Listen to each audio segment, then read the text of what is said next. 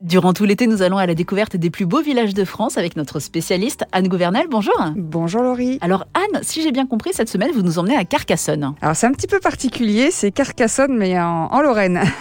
en effet, nous partons à Rodemack, surnommé la petite Carcassonne lorraine.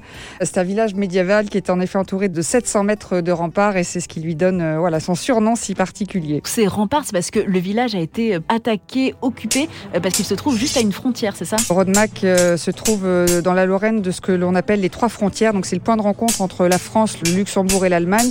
Et donc forcément, cette position stratégique lui a valu une histoire assez mouvementée, d'où les fameux remparts, en effet. Et on peut encore aujourd'hui emprunter le chemin de ronde comme les soldats à l'époque. Oui, tout à fait. Euh, parmi les illustres soldats, d'ailleurs, on retrouve le père de notre célèbre écrivain euh, Victor Hugo, donc le général Hugo, qui a défait euh, la dernière attaque certainement à laquelle a dû être confrontée la citadelle, l'attaque des Prussiens.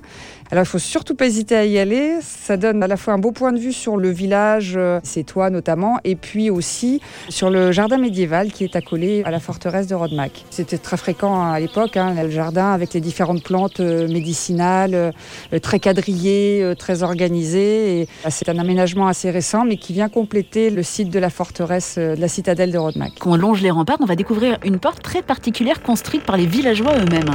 Oui, c'est la porte fortifiée de Sierck hein, qui marque un peu l'entrée euh, vers la forteresse et le village. C'est très imposant, euh, mais c'est une belle entrée en matière justement pour plonger dans l'histoire médiévale de Rodemack. Il n'y a pas que l'histoire médiévale, puisqu'au fil de notre balade, on va retrouver également des constructions qui datent de la Renaissance. Oui, des constructions un peu plus récentes, on va dire, euh, des belles demeures de notables avec des beaux linteaux sculptés, très beaux encadrements de portes et de fenêtres en pierre de taille.